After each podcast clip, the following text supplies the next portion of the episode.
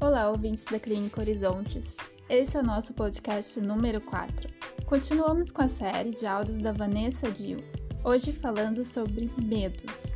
O que é normal, o que é esperado? Quando devemos nos preocupar? Há algum sofrimento envolvido?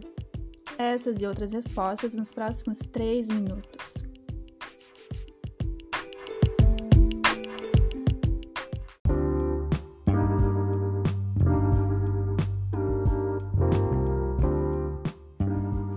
Olá, tudo bem? Para quem não me conhece, eu sou Vanessa Dill.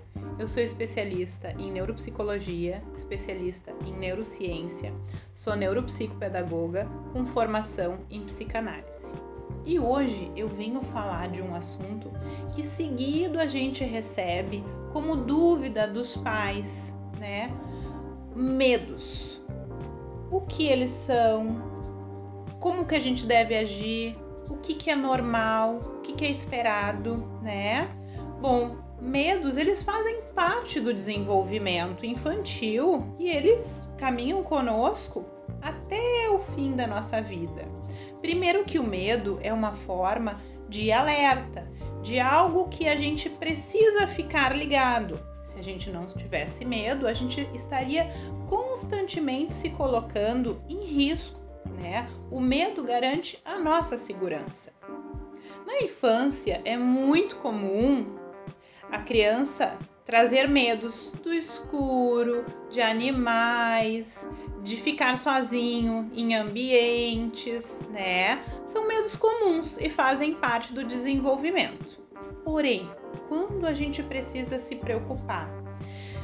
Primeiro a gente observa a duração deste, deste medo, né? A constância desse medo e o que, que ele traz de prejuízo. Bom, é uma criança que vem há muito tempo, que está deixando de brincar, que está deixando de se socializar. É uma criança que está tendo sofrimentos, que chora, que tem suor, né? Tremores, que fica irritado só de pensar. Isso é um dado e um fato importante da gente observar é sinal de que alguma coisa não está funcionando. E aí a gente precisa investigar, porque os medos eles são gatilhos de alguma coisa, de alguma vivência, de alguma coisa que eles observaram, né? Ou de algo que tenha acontecido que desencadeie esse medo. Então, quando a gente observa que a criança tem um sofrimento, ele precisa ser investigado, né? Caso contrário, a gente considera como algo normal e importante para o nosso desenvolvimento. Né? Então, se você precisar, procure um especialista, avalie, porque às vezes a gente identificando o real local, lugar que esse medo saiu, facilita em a gente poder ajudar né, a criança a enfrentar o medo que ela está desenvolvendo. Muito obrigado por vocês terem né, me assistido, estarem seguindo a gente aqui. Qualquer coisa, estamos à disposição. Uma ótima semana. Tchau, tchau!